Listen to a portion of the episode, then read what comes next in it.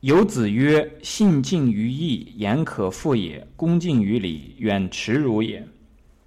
因不失其亲，亦可宗也。”这句话我们上次讲过一次，前面的含义呢，我们还得再重讲一下。最主要的这个疑惑的地方在什么呢？在后面这个“因不失其亲，亦可宗也”这句话呢？其实，如果大家去查的话呢，有非常多的版本，包括朱熹的这个版本。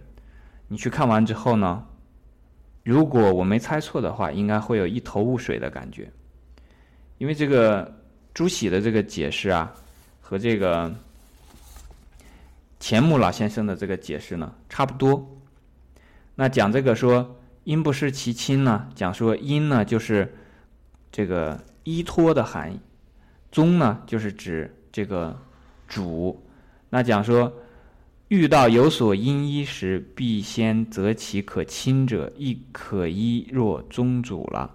那这句话，我相信大家听起来都会觉得比较比较难以理解。那所以这一地方呢，我们重新来讲一下。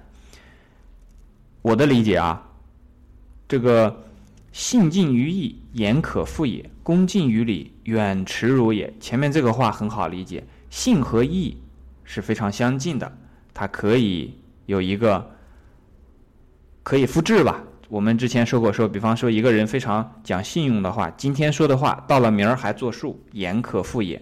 那义呢，也类似于这样。其实我们归结起来有点像什么呢？有点像真，真的东西呀，在这个地方是真的，到了那个地方也是真的。那所以这个。信近于义，言可复也。这个比较好理解哈。恭敬于礼，一个人很恭敬别人啊，那么他很像是有礼的人，懂礼的人。那你懂礼的人也是有所节制的。恭呢，是说我从自自身的那个内心发出来的一种恭敬的态度，而礼呢，是说我受外部的这个我学到的这个礼节的约束，一个是由内，一个是由外，但是呢。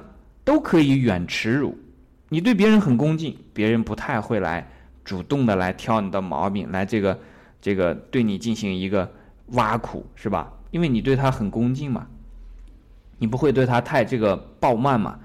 那么，如果是你做的事情呢合乎礼节、合理，那么别的人也不太会来找你的这个麻烦。那远耻辱也，这个意思非常简单理解。好，我们后面这。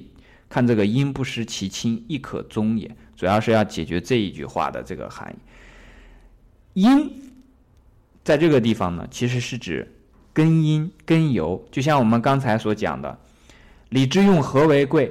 知和而和，不以礼节之，亦不可行也。”那你就要知道，礼道理的礼是最根本的，那么它会形成一种外化的礼节。那有了这个礼节之后呢，会有一个和的这个。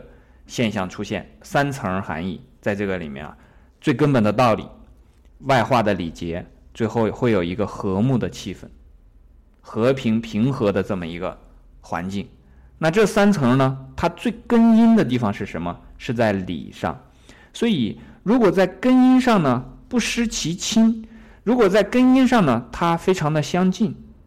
那我们看一棵树啊，一棵树长出来之后呢？它会分叉，分完叉之后呢，还会再分叉。那我们就知道，如果在根音上的地方呢，越靠下的，它这个根音啊就挨得越近。这个根音呢，用在这里就是指的什么？性和义的根音，公和礼的根音。这两者的这个根音啊，如果不是特别之疏远的话呢，亲疏亲疏就是指的亲近和疏远。如果不是特别疏远的话，它是不失其亲，其实就是指的不会特别疏远，是比较亲近的，对吧？那么这个言，这个信和义的根音比较近，公和礼的这个根音比较近的时候呢，都可以去宗法，也就是都去效法，亦可宗也。也就是说，这个地方其实也告诉我们一个。道理啊，就是我们经常听到的一句话，叫什么呢？叫“君子务本，本立而道生”。这个“本”呢，和这个地方的这个“因”是相近的。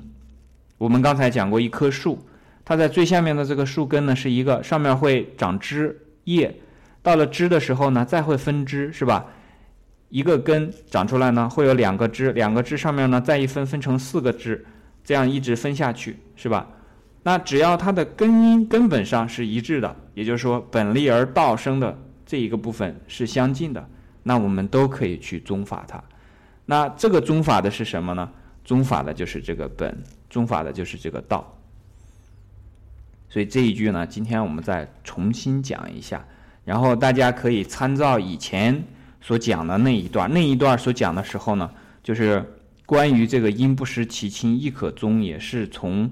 钱穆老先生所写的这个《论语心解》里，然后后来我也查了一些资料呢，就包括朱熹的这个呃《论语注解》啊，然后还有很多的这个呃，包括杨伯峻的这个注解里面呢，写的时候都是按照这个这个刚才我念的那一段来讲的，不是我刚才讲的这一段，就是从书上的那个含义会看到和呃大家去读的话呢，会有一些。